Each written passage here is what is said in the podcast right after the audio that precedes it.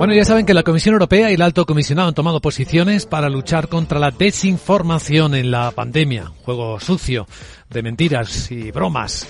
Vamos a verlo con nuestro abogado en clave legal, con Arcadio García Montoro. Buenos días, abogado. Buenos días, Luis Vicente. ¿De qué hablamos?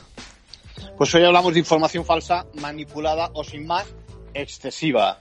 Bueno, la posición de Josep Borrell es bien clara. En estos tiempos de COVID-19, la información incorrecta puede matar y hay que acabar con estas prácticas que vienen tanto de la Unión Europea como del exterior. La Comisión destaca, por ejemplo, el papel de algunos agentes externos que proceden tanto de China como de Rusia y apelan al sistema de alerta rápida que están desarrollando para hacer frente a estos ataques junto a la Organización Mundial de la Salud, la OTAN y el G7. El problema es que este esfuerzo conjunto de las autoridades europeas involucra a las plataformas y tiene dos soluciones. Una, la erradicación de la información ilegal y dos, el controvertido fact-checking, ese contraste de la información que puede suponer una traba a la libertad de información. ¿Y tenemos ejemplos de la información falsa concreta a la que se refieren?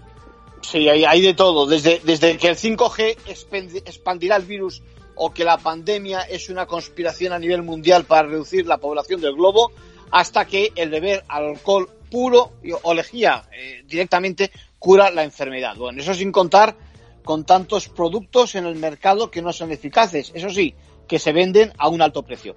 No hablamos de rumores, disponemos de datos concretos. En Bélgica han detectado que han aumentado un 15% las intoxicaciones por lejía. Por tanto, se trata de diferenciar no solo la información ilegal de aquella que no lo es, sino también aquella perjudicial que produce graves daños. En conclusión.